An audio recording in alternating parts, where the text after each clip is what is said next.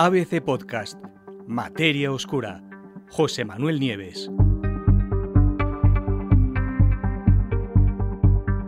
¿Y si Islandia no fuera una isla? La idea, desde luego, resulta novedosa, aunque por ahora no es más que una posibilidad.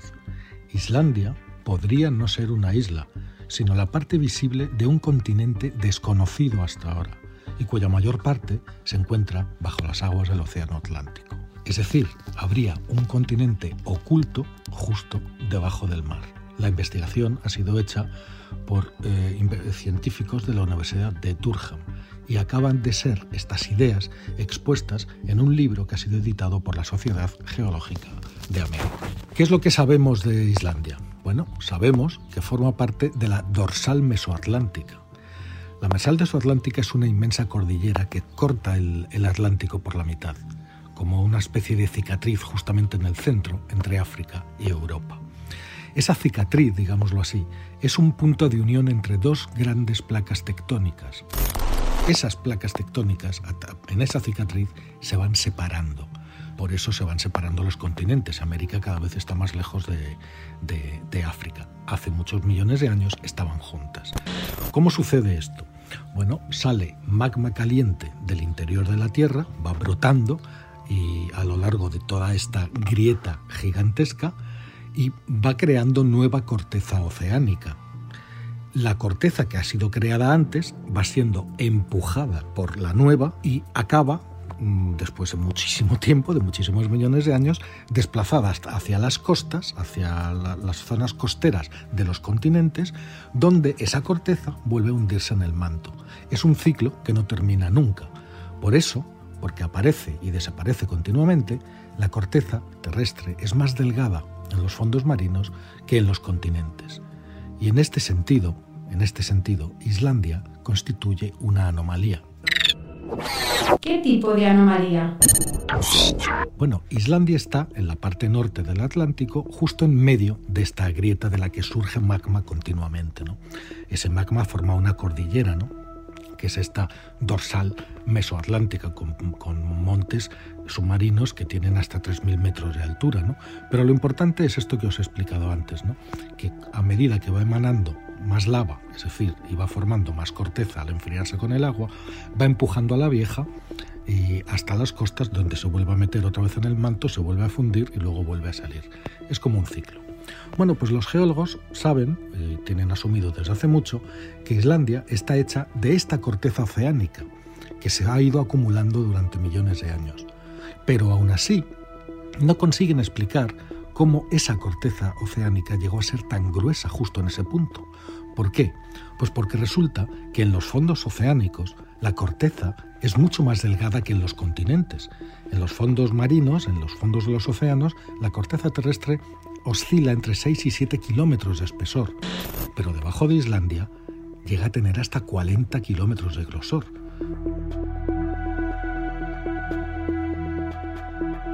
Hasta ahora, los geólogos habían argumentado que este grosor inusual de la corteza oceánica en Islandia podría tener una explicación. Eh, podría ser que coincidiera Islandia con un punto caliente, una, una región mucho más caliente de lo normal en el manto que llevaría a una mayor actividad volcánica, con lo cual habría más emisiones y que por lo tanto ahí la corteza sería más gruesa. Pero los investigadores no están en absoluto de acuerdo y proponen una explicación alternativa. ¿Y si en realidad Islandia no está hecha de corteza oceánica, sino de corteza continental, que como hemos visto es mucho más gruesa? mientras que la corteza oceánica, ya os digo que oscila entre los 6 y 7 kilómetros de grosor, la oceánica oscila entre los 15-20 y los 45-50 kilómetros de grosor. Bueno, pues resulta que Islandia podría no ser corteza oceánica, sino corteza continental. Y al mismo tiempo que Islandia, una extensa área de los fondos marinos que la rodean lo cual, según los investigadores, explicaría todas estas características aparentemente extrañas. Como dicen los propios científicos, pero así todo encaja, ¿por qué no lo vimos antes?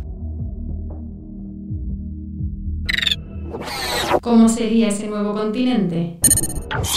Si realmente existe, cosa que tendrá que determinarse con nuevos estudios, el continente oculto tendría una superficie de unos 600.000 kilómetros cuadrados, incluso mayor, porque es posible, según los investigadores, que también una, haya una segunda región que está más o menos al noroeste de Escocia, donde están las Islas Feroe, que también formaría parte de este nuevo continente. Si también existe esta segunda región y se forma parte del mismo, resulta que ese continente oculto, hoy sumergido, sería o tendría un tamaño de más de un millón de kilómetros cuadrados. Los investigadores han conservado el nombre de Islandia para este nuevo continente, ¿no?